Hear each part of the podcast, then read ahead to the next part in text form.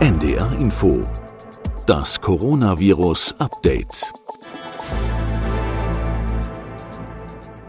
SARS-CoV-2 heißt das neuartige Coronavirus, das uns zurzeit Tag für Tag in den Schlagzeilen beschäftigt. Und die Entwicklung hat sich beschleunigt. Wir haben neue Fälle in Deutschland gemeldet und in anderen europäischen Ländern. Spätestens jetzt ist der Zeitpunkt erreicht, zu dem wir viel, viel Information brauchen. Ich bin Corinna Hennig, ich bin Redakteurin für Wissenschaft bei NDR Info und ich will an dieser Stelle jeden Tag mit dem Forscher sprechen, der gemeinsam mit seinem Team das Erbgut des Virus entschlüsselt und veröffentlicht hat. Er hat einen Test zum Nachweis entwickelt und berät auch die Bundesregierung. In unserem täglichen Coronavirus-Update. Christian Drosten, Leiter der Virologie an der Berliner Charité. Wir wollen heute zum Auftakt ein kleines bisschen länger mit ihm sprechen. Wir wollen vor allem auch einige eurer Fragen aufnehmen, die ihr uns gemailt oder über den Messenger gestellt habt.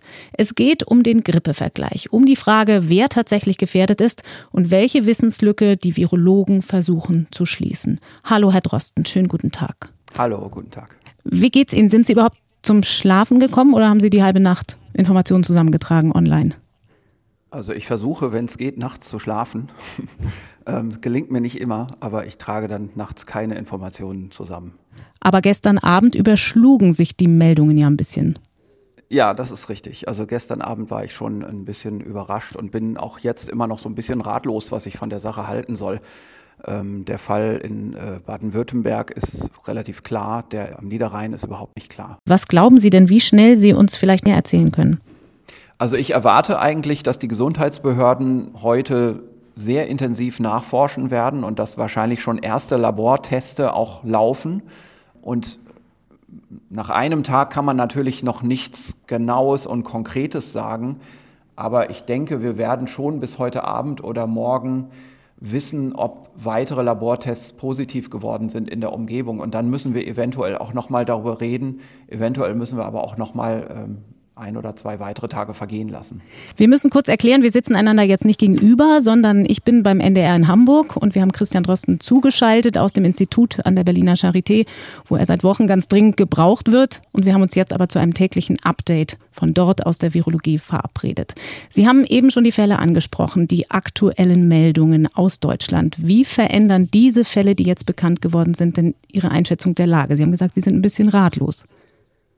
Na, die Einschätzung der Lage hat sich für mich schon so am Wochenende geändert, als äh, die, das italienische Cluster ähm, bekannt wurde. Und ich muss auch sagen, das hat mich gar nicht so beunruhigt. Also wir sehen natürlich, dass von diesem italienischen Cluster aus jetzt viel verschleppt wird innerhalb von Europa. Mhm. Wir haben aber in Europa relativ belastbare Strukturen, relativ. Ähm, was mich vor allem beunruhigt, ist der Iran. Ähm, das ist eine ganz undurchsichtige Situation. Ähm, die haben für die Zahl der erkannten Fälle viel zu viele Todesfälle. Ähm, und viel zu viel, äh, das bedeutet eben, man muss da immer Zähler und Nenner rechnen und es wird eben mit, nach aller Erwartung so sein, dass eine unglaublich große Zahl von unerkannten Fällen im Iran vorhanden ist. Ich würde mich nicht wundern, wenn diese Zahl jetzt schon zwischen 5.000 und 10.000 oder sogar noch etwas höher läge. Gibt es da auch ein Informationsproblem? Das war ja auch immer im Zusammenhang mit China thematisiert worden, dass es hieß, wir wissen gar nicht, ob wir alles wissen, was wir wissen müssten. Ja, China ist ja noch ein ganz anderes Problem. Ähm, also in, im Iran kann man sich vorstellen, äh, wo die Probleme eigentlich liegen. Ähm, denn wir sind, weil wir ja eigentlich weltweit die Diagnostikmethoden verteilen, auch mit Kollegen im Iran in Kontakt. Und ich merke immer an der Art der Fragen, die so gestellt werden, ähm, wie gut die sich technisch auskennen. Und das ist natürlich im Iran so wie in vielen anderen Ländern äh, in dieser Region, dass es zwar Labore gibt, die sind dann so, die top-nationalen Labore, die das können, aber dann gibt es viele andere Labore, die einfach keinen guten Ausbildungsstand haben.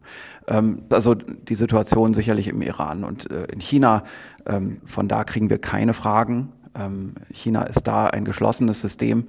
Ähm, in China gibt es natürlich eigens entwickelte Testsysteme, die werden zentral verteilt, äh, aber wie gut die verfügbar sind, äh, wie gut die funktionieren und so weiter, Dazu kann ich eigentlich relativ wenig sagen.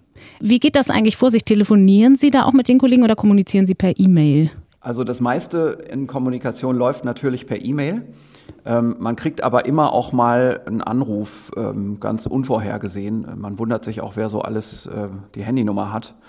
Ähm, gestern zum Beispiel saß ich in der Sitzung und bekam auf einmal einen Anruf äh, aus dem Iran von einer Laborleiterin, die ganz konkrete technische Fragen hatte zu bestimmten Testen, die sie von uns bekommen hat, ohne dass wir das wussten. Wir verteilen die ähm, fast automatisch, kann man inzwischen sagen. Ähm, und wir wissen gar nicht, nicht genau, wer alles mit unseren Testen arbeitet weltweit. Ähm, wir sehen das eher so im Nein. Sie haben jetzt aber gesagt, Italien relativ bekannte Strukturen. Hat man da die Infektionsketten nachvollziehen können? Zum Teil hat man natürlich jetzt äh, nachvollzogen, wer sich an wem infiziert hat. Ähm, man hat ja vor allem auch Zeit gewonnen durch diese Abriegelungsmaßnahmen, die da ja, fast so in einer Nacht- und Nebelaktion verhängt sind. Also ich glaube, das hat da auch ein bisschen mitgespielt, dass die Behörden dort plötzlich vor einer Situation standen und irgendwas machen mussten. Ähm, und die haben mit dieser Abregelung natürlich jetzt sehr viel Angst in der Bevölkerung geschürt und auch die Kooperation von Teilen der Bevölkerung in Gefahr gebracht. Das ist etwas ganz Schlechtes. Also man muss natürlich aufpassen, dass man nicht die Bevölkerung verliert dabei. Aber ich glaube, es ist in dem Moment so die Maßgabe gewesen, wir müssen uns erstmal einen Überblick verschaffen. Ähm, und ich gehe weiterhin fest davon aus, dass dann diese Maßnahmen relativ bald jetzt auch zurückgefahren werden. Aus Verbrauchersicht sind ja diese Fälle in Deutschland aber nun vermutlich das, was die meisten Leute bewegt und verunsichert. Uns haben da auch viele Fragen zu erreicht. Sie sagen, selbst der eine Fall am Niederrhein, der ist komplett unklar. Das war kein älterer Mensch, wie wir sie ja sonst als Risikogruppe für schwere Verläufe kennen. Ja, da habe ich äh, dann zum Teil auch nur die Informationen aus den Medien. Ähm, also es wird ja gesagt, es ist ein Patient äh, so Ende der 40er Jahre, der aber auch eine Grunderkrankung offenbar hat, sagt die DPA. Ähm, das kann ich mir alles gut vorstellen. Ähm, und man muss auch dazu sagen, ich kann mir auch vorstellen, dass junge Leute in diesem Alter ohne Grunderkrankung innerhalb von ganz kurzer Zeit schwer krank sind und auf der Intensivstation liegen wegen einer Infektion mit diesem Virus. Also es ist durchaus nicht so, wenn man sagt, ähm, das betrifft in allererster Linie ältere Patienten über 70 mit schweren Erkrankungen, dass das heißt, dass jüngere Patienten nicht krank werden können. Das ist äh, bei der Virusgrippe so der Fall. Ähm, das war selbst bei der relativ milden Schweinegrippe 2009 der Fall. Das ist aber auch bei vielen anderen Erkältungsviren der Fall, ähm, dass wir Patienten sehen, die jung sind und ansonsten gesund und plötzlich schwer erkranken und wir wissen nicht genau, warum das so ist. Da können Zufälle dabei sein, ähm, da kann Genetik dabei sein, ist allerdings sehr schwer, irgendwelche genetischen Einflüsse nachzuweisen in Studien.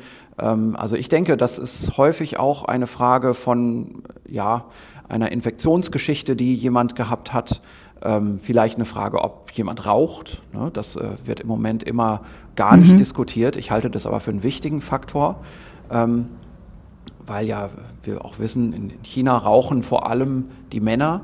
Und wir sehen in China anhand der Daten, dass das männliche Geschlecht überbetont ist bei den schweren Erkrankungen. Und da muss man schon irgendwann auch mal eins und eins zusammenzählen. Heißt das denn auch, dass zum Beispiel eine allgemeine Infektanfälligkeit, das war auch die Frage einer Hörerin von uns, die sagt, ich habe viele Infekte und meine kleinen Kinder kriegen auch viele Infekte. Äh, kann das ein Risiko sein, wenn man denn in Ansteckungsgefahr ist? Es ist so, dass wir eigentlich kaum überhaupt ein wissenschaftliches Korrelat dazu haben, dass jemand sagt, er hat eine allgemeine Infektanfälligkeit. Mhm. Ähm, es gibt natürlich schwere Immundefizienzsyndrome, die sind aber absolut selten und das ist hier in der Regel nicht gemeint, wenn jemand sagt, ich kriege immer schnell mal eine Erkältung. Es gibt diese Wahrnehmung äh, von manchen Leuten, die, die denken, ich werde mehr krank als andere. Ähm, diese ähm, Hörerin hat vielleicht schon eine Teilerklärung mitgeliefert. Sie hat ein kleines Kind ähm, und die kleinen Kinder sind, äh, wie wir sagen, die Amplifikatoren von Erkältungsviren in der Bevölkerung. Das heißt, die, die immer laufende Nase, die aus der Kita mitgebracht wird, die ist voller Viren. Ähm, wenn wir im Labor Kinder auf Erkältungsviren testen und Erwachsene auf Erkältungsviren testen und wir finden das gleiche Virus bei einem Kind und bei einem Erwachsenen, dann wundern wir uns nicht darüber, dass Kinder 10.000 Mal mehr Virus in der Nase haben als der Erwachsene mit demselben Virus. Also es ist wirklich so ein großer Unterschied. Die Viruskonzentration, ähm, die ist bei einem Erwachsenen dann vielleicht im Bereich von ähm, ja, sagen wir mal 1000 Kopien im Milliliter und die ist beim Kind dann plötzlich über eine Million oder 10, 10 Millionen Kopien im Milliliter Nasensekret. Ähm, und das macht natürlich Infektiosität aus. Nun habe ich aber gelernt, nach allem, was man weiß, SARS-CoV-2, wie das neue Virus ja heißt, trifft eher nicht so stark Kinder. Richtig? Ja, das ist vollkommen richtig. Also Kinder scheinen klinisch von dieser Erkrankung nicht stark betroffen zu sein. Das heißt aber nicht, dass sie nicht infiziert werden können.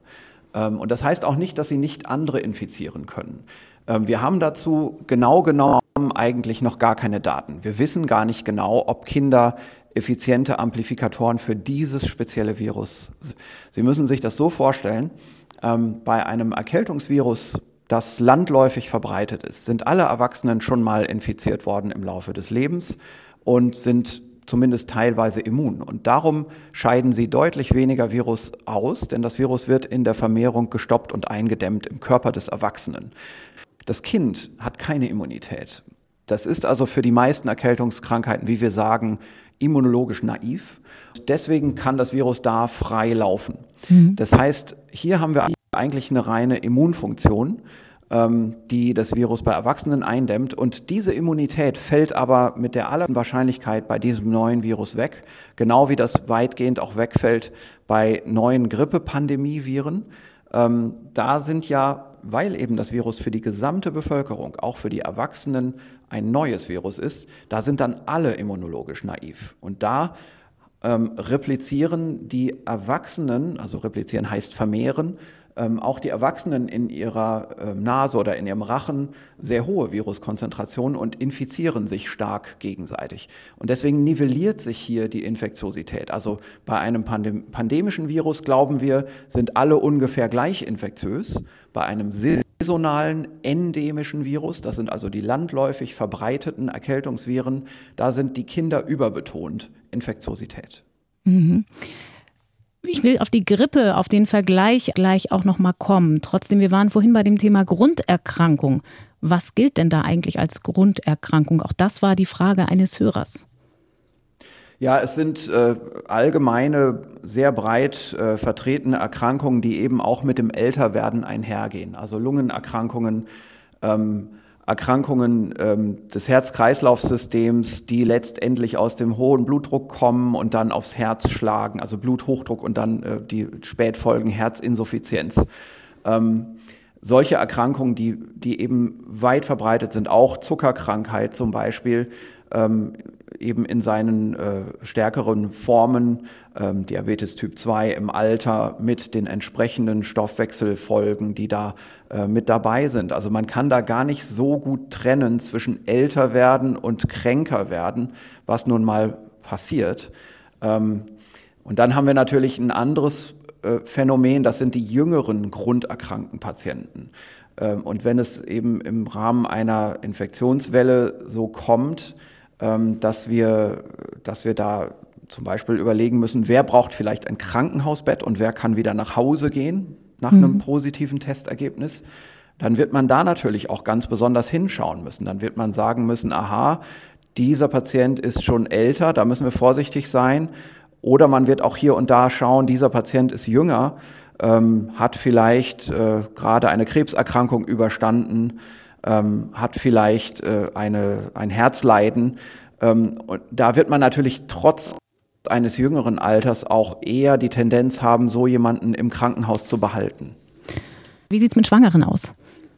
Ja, es ist äh, im Moment so, dass Schwangere hier nicht besonders gefährdet scheinen. Ähm, und zwar äh, in zweierlei Hinsicht. Ähm, es gibt ja zwei Dinge, die man, die man hier überlegen kann. Bei der Virusgrippe ist es so, dass Schwangere einfach per se einen schwereren Verlauf bekommen. Das bedeutet nicht, dass das ungeborene Kind infiziert wird von dem Influenza-Virus, sondern es bedeutet einfach, dass Schwangere ähm, eine Modifikation ihres Immunsystems erfahren während der Schwangerschaft. Das hat also spezifisch mit der Schwangerschaft zu tun. Und das scheint für das Influenza-Virus hier und da die Türen zu öffnen und ähm, die Erkrankung schwerer verlaufen zu lassen. Also Schwangere sind immer von einem schweren Inf Influenza-Verlauf betroffen. Ähm, mhm. Und das ist bei diesem Virus nicht so. Dafür gibt es keine Hinweise. Das ist äh, erfreulich. Man muss aber natürlich einschränkend sagen, das basiert im Moment alles auf Studien aus China und diese Studien sind vorläufig und häufig auch mit der heißen Nadel gestrickt und basieren auf relativ wenigen Patienten. Also es ist nicht so auf Dauer, dass das so bleiben muss. Also es kann sein, dass wir in zwei Wochen anders darüber sprechen, aber es gibt Anfangsdaten und diese Anfangsdaten weisen nicht darauf hin, dass Schwangere selbst, also die, die Mutter selbst, gefährdet ist mit einem schwereren Verlauf. Ähm, für das ungeborene Kind gilt eine andere Überlegung. Ähm, da ist es so, dass es Viruserkrankungen gibt. Wie gesagt, da gehört die Virusgrippe nicht dazu, die ähm, während der Schwangerschaft das ungeborene Kind infizieren. Und äh, dann kommt es manchmal sogar ohne, dass die Mutter das merkt, ähm, möglicherweise zu einer ähm, Fetalschädigung bis hin auch sogar zu einer ähm, Fehlgeburt. Ähm, und auf alles das haben wir bei diesem Virus hier keinerlei Hinweise. Ähm, das würde mich auch sehr wundern, wenn das so wäre. Wir sehen bei Patienten, die wir bis jetzt getestet haben, und das sind durchaus schon einige, kein Virus im Blut. Es gibt, äh, es gibt schon Studien aus China, die das hier und da mal so auch ähm, gelegentlich gesehen haben, aber diese Studien glaube ich nicht. Ähm, das sind nur flüchtige Nachweise des Virusgenoms. Ich glaube überhaupt nicht, dass dieses Virus im Blut sich vermehrt. Und das ist eigentlich eine schon Voraussetzung. Also das Virus muss im Blut sein, um zum Neugeborenen, zum ungeborenen Kind zu kommen über, äh, über die Plazenta. Nicht im Blut heißt in dem Fall, es ist zum Beispiel in der Nase und in Körperflüssigkeiten, aber es dringt sozusagen nicht bis ins Blut vor. Ja, also dieses Virus ähm, scheint erstmal in den Atemwegen zu bleiben. Ähm, und es scheint wohl auch im Darm, im Magen-Darm-Trakt ähm, sich aktiv zu vermehren, so glauben wir. Ähm, wir glauben aber auch gleichzeitig nicht, dass infektiöses Virus ähm, in, äh, in ja, relevanter Art und Weise im Stuhl ausgeschieden wird. Da gibt es ja andere Viren, ähm, da ist die Stuhlausscheidung hochinfektiös. Also Magen-Darm-Grippe zum Beispiel. Große Hygieneprobleme, also Norovirus beispielsweise. Mhm. Das scheint hier nicht die Situation zu sein. Mhm. Wir hören es schon immer so ein bisschen durch. Sie sagen, wir glauben und Stand jetzt und Information ist tatsächlich die Währung, in der gezahlt wird in, in diesen Zeiten mit diesem neuartigen Virus. Wie können Sie denn jetzt in der Forschung diese Lücke schließen, die Sie vorhin angesprochen haben? Wir wissen nicht, warum bei manchen Patienten die Erkrankung schwerer verläuft, obwohl keine Vorerkrankungen bekannt sind und sie nicht über 70 sind. Was kann die Forschung da tun? Wie sind Sie dem auf der Spur?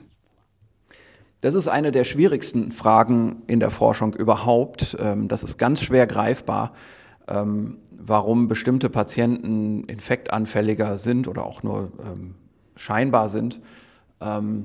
Es gibt Studien dazu. Wir sind auch an so etwas beteiligt. Dazu braucht man sehr große Patientenzahlen, die man extrem gut organisieren muss. Es läuft jetzt ein europäisches Projekt an, ein Vorprojekt dafür, dafür ist schon äh, unterwegs, da sind wir schon beteiligt und wir haben jetzt äh, eine äh, ja, ähm, Spezifizierung dieses Projektes nochmal äh, geplant und auch dafür äh, Forschungsgeld beantragt, um große Patientenzahlen zu registrieren und die dann auch genetisch zu testen, nicht nur auf das Virus zu testen, sondern auch auf ihre Gene. Ähm, und da kann ich aber leider auch immer noch nicht garantieren, dass dann was dabei rauskommen wird. Denn die Menschen sind zu verschieden und bei den normalen Erkältungskrankheiten ähm, kriegt man eigentlich nicht genügend große und gut standardisierte Patientenkohorten zusammen. Das mag jetzt bei diesem Virus anders sein, weil eben eine ähm, Infektionswelle kommt. Und hier ist die Frage, sind wir rechtzeitig in der Lage, diese Patienten so zu testen, wie wir das brauchen, oder kommt die Infektionswelle vorher und wir haben es verpasst. Das kann ich also im Moment nicht garantieren. Da wir ja jetzt diese Fälle in Deutschland haben, diese neuen Fälle, die nicht zu einem Cluster gehören, offensichtlich beide, also zu einem Infektionsherd, wie das in Starnberg bei dem Autozulieferer Anfang des Jahres war. Sprechen Sie jetzt schon von Pandemie?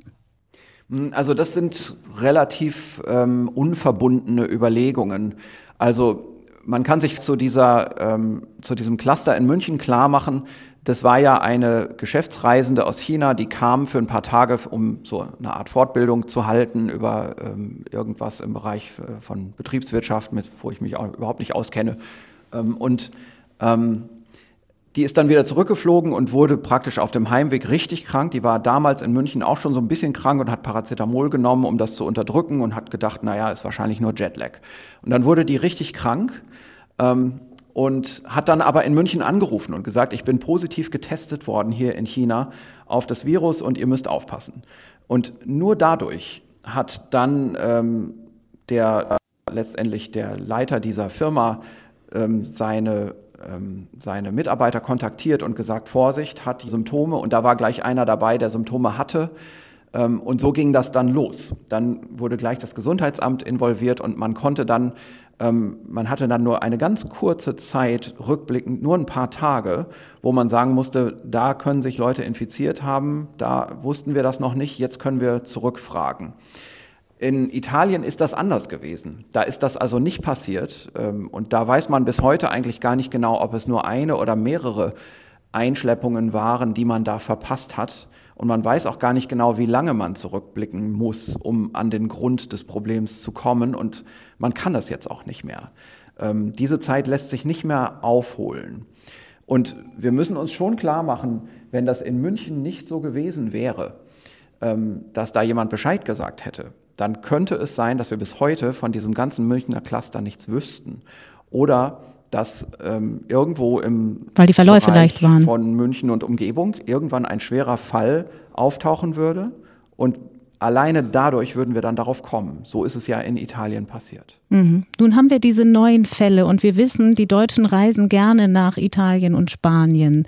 In Norddeutschland zum Beispiel, in Hamburg gibt es demnächst Schulferien. Müssen sich die Menschen denn hier jetzt auf was Besonderes einstellen? Ich glaube, die Sorge ist relativ groß, weil man eben sagt, Italien ist nicht der Iran, ist nicht China. Ja, also es ist eine ganz schwierige Situation im Moment für Behörden, hier offizielle ähm, Warnungen herauszugeben, weil sich ja wirklich von Tag zu Tag die Situation ändert. Und äh, zu dieser Unsicherheit gehört natürlich auch dazu, dass wir wirklich von heute auf morgen auch feststellen könnten, dass wir anderswo in Deutschland als in München ein ähnliches Problem haben wie die Italiener und wir haben das nur nicht gemerkt. Und plötzlich finden wir am ersten Tag 20 und dann 100 Fälle. Ähm, so etwas kann ich in Deutschland überhaupt nicht ausschließen. Ähm, und darum ist ein Prozess, jetzt zu überlegen, brauchen wir eine Reisewarnung in ein Nachbarland, fast schon müßig für eine Behörde. Ähm, und wir sprechen da ja dann vom Auswärtigen Amt. Das heißt, es sollte eine Reisewarnung geben, meinen Sie? Nein, also ich, ich sage nicht, äh, dass wir da eine Reisewarnung brauchen. Ähm, es ist eher eine Überlegung, die jetzt zu dem zurückkommt, was Sie in der Frage vorher eigentlich auch mit angeschnitten haben, nämlich die Frage, haben wir jetzt eigentlich eine Pandemie? Mhm. Ähm, und ich denke, ja, wir haben nie. Ähm, man muss die WHO auch verstehen als UN-Organisation auf einem diplomatisch hochempfindlichen Parkett. Wenn ein äh, Dr. Tedros, der, der Chef der WHO, sagt, das Fenster schließt sich zunehmend und ähm, wir müssen uns einstellen auf eine Pandemie, da muss man sich natürlich klar machen, eine Pandemie ist erstmal eine Definitionsfrage. Und wenn man das strikt nach Definition betrachten will, jetzt ist auch noch ein Fall in Brasilien aufgetreten und der hatte immerhin eine Reisegeschichte. Aber ähm, ich denke, es wird auch noch in nächster Zeit äh, auch in Südamerika zu Clustern kommen. Ähm, dann allerspätestens haben wir eine Pandemie. Und natürlich, wenn jetzt Afrika dazu käme, ähm, dann hätten wir natürlich in jedem Fall eine Pandemie. Und die Frage ist natürlich, hat man denn in Afrika überhaupt die Möglichkeit, das nachzuweisen? Und die Antwort ist ganz klar, nein. Also es wird äh, natürlich im Moment viel gesagt, äh, wie bemüht alle sind, äh, den Afrikanern zu helfen. Und ich kann Ihnen auch sagen, wir haben von hier ähm, viele afrikanische Labore schon mit Reagenzien versorgt. Aber ich glaube nicht, dass die das deswegen alle jetzt schon können, erstens. Und zweitens, ist es ja nicht so, dass die Fälle in der Hauptstadt auftreten, gleich neben dem zentralen Labor, neben dem einen, das es gibt im Land, hm. ähm, und dann auch gleich gemeldet und bemerkt werden. Denn das sind ja in allererster Linie milde Krankheitsverläufe. Und dann ist es ja in afrikanischen Ländern so, ein Erwachsener mit Fieber hat vor allem erstmal Malaria. Ähm, da denkt keiner an so eine Erkrankung. Mhm. Und Lungenentzündungen durch Influenzavirus kommen auch in Afrika vor und werden dort nicht diagnostiziert. Wir können fast davon ausgehen, dass es schon längst Fälle und Fallhäufungen in Afrika gibt, die aber nicht erkannt werden. Ähm, und deswegen mit all dem Wissen und dann noch mit dem Wissen um den Iran, wo also jetzt das Virus eindeutig in die arabische Welt hineingetragen wird. Wir haben schon Weiterverschleppungen in mehrere arabische Länder und wir wissen, wie konnektiv die arabische Welt mit Afrika ist. Natürlich haben wir eine Pandemie. Und unter diesem Eindruck jetzt noch zu sagen, soll sich Deutschland vielleicht von Holland abschotten oder Italien von Österreich, das ist fast schon eine müßige Überlegung. Wir müssen jetzt aufhören, den Blick nach außen zu kehren und letztendlich mit dem Finger auf Nachbarländer zu zeigen und sagen, die haben es verbockt oder da ist das Missgeschick passiert. Das ist vollkommen müßig. Niemand ist an irgendetwas schuld angesichts einer Pandemie. Das ist eine Naturkatastrophe, die in Zeitlupe stattfindet. Und wir können alle nur versuchen, unseren Beitrag zu leisten. Ich höre, Herr Drosten, äh, so ein bisschen raus, dass Ihre Sorge eigentlich mehr tatsächlich auch auf dieser internationalen Ebene nach wie vor spielt. Der Grad zwischen Hysterie und sinnvoller Vorsorge, nochmal konkret beim Verbraucher, ist ja aber trotzdem ein ganz schmaler. Wir diskutieren das hier in der Redaktion auch wieder jeden Morgen aufs Neue. Gerade heute hat mir jemand von Hamsterkäufen erzählt, auch hier in Deutschland, wie wir sie aus Italien auch gehört haben. Ist es sinnvoll, sich zu bevorraten, dass hier Schulen und Kitas geschlossen werden? Wie beurteilen Sie das? Nein, das ist nicht sinnvoll. Also es ist äh, in der jetzigen Anfangsphase natürlich total zu unterstützen, ähm, die Verbreitung zu verhindern, also zu ver verlangsamen, muss man sagen. Also ein Virus wird äh, eingetragen, es sind die ersten 20 Fälle in einer Stadt und äh, jetzt möchte man, dass das nicht innerhalb von einem Monat komplett ähm, über die Bevölkerung herfällt, das Ganze. Da kann man natürlich dann versuchen, durch solche Maßnahmen an den Orten, wo Viren sich nun mal verbreiten, und dazu gehören Schulen, Sportveranstaltungen, Kitas, ähm, durch kurzzeitige, aber auch richtig kommunizierte Maßnahmen ähm, so eine Verbreitung deutlich in die Länge zu ziehen, wenn man im Keim des Geschehens das Ganze verlangsamt. Ersticken kann man es nicht, aber man kann es deutlich verlangsamen. Und das kann man später nicht mehr. Dazu haben wir jetzt die Gelegenheit. Und wir haben jetzt die Gelegenheit, durch solche Maßnahmen, die Gesundheitsämter dann jeweils verhängen müssen, ähm, beispielsweise mehrere Wochen Zeit zu gewinnen bei so einer Virusverbreitung und damit in die Sommermonate zu kommen. Das ist ganz wichtig, ähm, denn wir können schon ähm, annehmen, dass dieses Virus wie viele andere physikalisch ähnlich aufgebaute Viren, also behüllte RNA-Viren, die labil sind gegen UV-Strahlung, gegen Trockenheit, ähm, dass wir da in den Sommermonaten eine ganz natürliche Verlangsamung der Verbreitung bekommen. Wenn wir es jetzt schaffen, das Geschehen, sagen wir mal, bis ins Frühjahr, ins spätere Frühjahr zu verschieben. Und dazu sind solche Maßnahmen sehr gut geeignet, dass man sagt, jetzt werden hier am Ort, weil wir konkret hier am Ort Fälle haben, mal für ein paar Tage die Grundschulen geschlossen und dann schauen wir mal weiter, ob wir das noch verlängern wollen. Ähm, solche Maßnahmen kann ich im Moment gut nachvollziehen. Aber ganz allgemein gesprochen kann man die in einer Pandemie nicht lange durchhalten und sollte man auch nicht, weil das die Gesellschaft überstrapaziert und auch eine falsche Wahrnehmung generiert über die Gefährlichkeit für den Einzelnen. Es ist hier einfach immer zu unterscheiden. Gefährlichkeit für die Gesellschaft, für das Medizinsystem, auch für die Wirtschaft übrigens, hm. ähm, versus Gefährlichkeit für den Einzelnen. Ähm, und weil das immer verwechselt wird oder durcheinander geworfen wird, kommt es dann zu solchen Überreaktionen, die sich zeigen, natürlich in Hysterie und äh, ja, vielleicht auch Hamsterkäufen oder dass, äh, wenn man abends mal Gäste hat, man über gar nichts anderes mehr redet als über dieses Thema. Sie haben gesagt, man müsste versuchen, das Ganze zu verlangsamen, sodass es in ein paar Monaten, wenn es denn mehr werden wird in Deutschland, erst dann die Verbreitung sozusagen mehr greift. Das hängt ja auch mit der Grippe zusammen. Wir haben diesen Grippevergleich oft gehört. Wir haben Grippewelle, die Praxen und die Krankenhäuser haben schon mit der normalen saisonalen Grippe zu tun.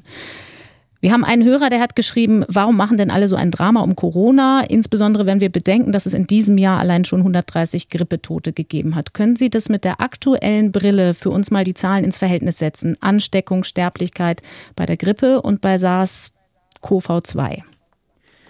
Also ähm, der Vergleich mit der saisonalen Grippe hinkt grundsätzlich. Ähm, ich weiß nicht, woher die Zahl kommt und diese Zahl ist viel zu niedrig. Mhm. Ähm, wir haben bei der saisonalen Grippe die Übersterblichkeit. Das ist ein anderer Messwert, ein anderer epidemiologischer Parameter als die Fallsterblichkeit bei einer Pandemie. Die Übersterblichkeit bei der Influenza wird so erhoben, dass man sagt, mal jetzt ganz einfach gesagt, äh, Grippesaison ist zwischen Weihnachten und Karneval. Ähm, und in der Zeit, also es geht dieses Jahr ist übrigens relativ früh Karneval, darum wird sich dieses Jahr noch ein bisschen länger ziehen. Aber wir sind eigentlich schon am Ende der Grippesaison jetzt. Und man zählt eigentlich in den Monaten, in denen Grippesaison ist, die Todesfälle in der Bevölkerung. Und dann zählt man in den anderen Monaten des Jahres die Todesfälle und dann vergleicht man die Zahl. Und das, was da an mehr Todesfällen in der Grippesaison auftritt, das schreibt man der Influenza zu. Und das ist natürlich eine ganz grobe Schätzung, die tatsächlich erfahrungsgemäß mit der Schwere einer Grippewelle korreliert aber das sind nicht jeweils die an Grippe gestorbenen Personen, sondern da hat die Grippe häufig etwas angestoßen, was vorher schon als Grunderkrankung stark da war. Und es sind auch nicht immer wirklich nur Grippeinfektionen. Dann ist es eben doch, sind auch andere Erkältungsviren dabei. Das ist also eine ganz grobe Maßzahl. Und jetzt zu sagen, ich setze die, die 15 oder 20.000 äh, Personen Übersterblichkeit, das ist übrigens die Zahl, Ne? Mhm. Also es geht nicht um 130, sondern es geht wirklich in Grippesaisons. Das fängt an bei acht oder zehn Fällen und es kann in schweren Saisons mal bis zu 30.000 Fällen gehen. Und das ist aber Übersterblichkeit. Da kann man nicht sagen, die sind alle an der Influenza gestorben. Demgegenüber kann man jetzt nicht sagen, jetzt rechnen wir mal für eine Pandemie, so, so, sowohl für eine Grippepandemie wie auch jetzt für so ein ganz neues Virus. Bei pandemischen Viren reden wir von Fallsterblichkeit. Und das können wir deswegen, weil erstmal der Begriff äh, Fall zu klären ist. Also wir können sagen, es gibt eine Falldefinition und wir registrieren einen Fall und wir zählen die Fälle und dann zählen wir, wie viel von diesen Fällen am Ende gestorben sind.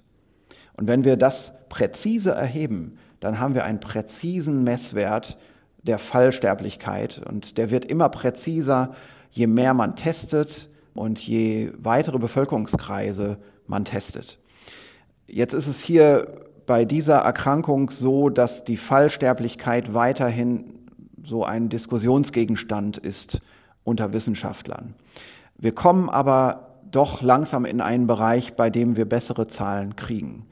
Die Fallsterblichkeit wird einfach zwangsweise am Anfang einer Pandemie verschätzt und zwar überschätzt. Das liegt daran, dass verstorbene Personen auffallen und mild Erkrankte nicht auffallen. Mhm. Und äh, natürlicherweise ist es deswegen gerade am Anfang von solchen Epidemien so, dass man alle Verstorbenen zählt, aber längst nicht alle Fälle. Das heißt, der Nenner ist zu klein. Der Zähler, im Zähler stehen die Verstorbenen, im Nenner stehen die äh, insgesamt Infizierten. Und deswegen kommt da ein zu hoher Wert bei raus. Und wenn man dann praktisch alle testen würde, dann würde man sehen, der Zähler in diesem Term, der wird immer größer. Äh, vielleicht gut sich vorzustellen in Wuhan. Da ähm, war es so, ähm, als es losging, dass natürlich erstmal nur die Todesfälle aufgefallen sind. Da hätte man also praktisch eine vollkommene Fallsterblichkeit. Jeder, der infiziert ist, stirbt. Dann hat man gemerkt, aha, es sind auch milde Fälle. Mhm. Dann hat man eine Situation gehabt, dass das System ziemlich überfordert ist und Patienten nur dann zur Testung und ins Krankenhaus gegangen sind, wenn sie wirklich schwer krank waren. Und wer schon schwer krank ist, hat natürlich ein höheres Risiko, dann auch zu sterben. Darum sah es am Anfang so aus, als wären es 10 Prozent und dann nach einer kurzen Zeit waren es so um die 2, 3 Prozent in Wuhan. Ähm, jetzt sagt die WHO, außerhalb von Wuhan in China liegt es so irgendwo bei 0,7 Prozent, weil da schon ähm, sich das Ganze mehr verteilt und man Fälle aktiver suchen muss, um sie, äh, um sie dann zu erkennen. Und längst nicht jeder von denen ist ein schwerer Fall. Und wenn wir dann aufzeichnen, was außerhalb von China passiert, also dort die Fälle zusammenrechnen, ähm, wo man ja weiß, das sind immer Verschleppungen, die immer ernst genommen werden und verfolgt werden von den jeweiligen Gesundheitsbehörden. Und da haben wir ja zum Teil eben sehr gute Medizinsysteme wie Singapur, auch Südkorea, USA und Europa, wo wir dann wirklich zählen können. Dann kommen wir auf Werte, also wo wirklich die, die Fälle alle verfolgt werden und erkannt werden, dann kommen wir auf Werte im Bereich von 0,1 bis 0,5 Prozent. Ich will jetzt mal sagen, wir können so von etwas unter einem halben Prozent Fallsterblichkeit ausgehen. Das ist dann aber wirklich irgendwann auch ein Multiplikator, den man anwenden kann. Also dann könnte man fragen, okay, wenn wir jetzt diesen Wert haben, was hieße das denn dann für Deutschland? Was hieße das für meine Stadt? Und dann kann man anfangen zu rechnen. Und dann, äh, wenn man dann anfängt zu rechnen, dann errechnet man sich erstmal ganz erschreckende Zahlen. Die will ich jetzt nicht hier nennen, mhm. denn die sind falsch. Es wird dann wieder noch komplizierter. Vielleicht müssen wir da morgen oder übermorgen mal drüber reden.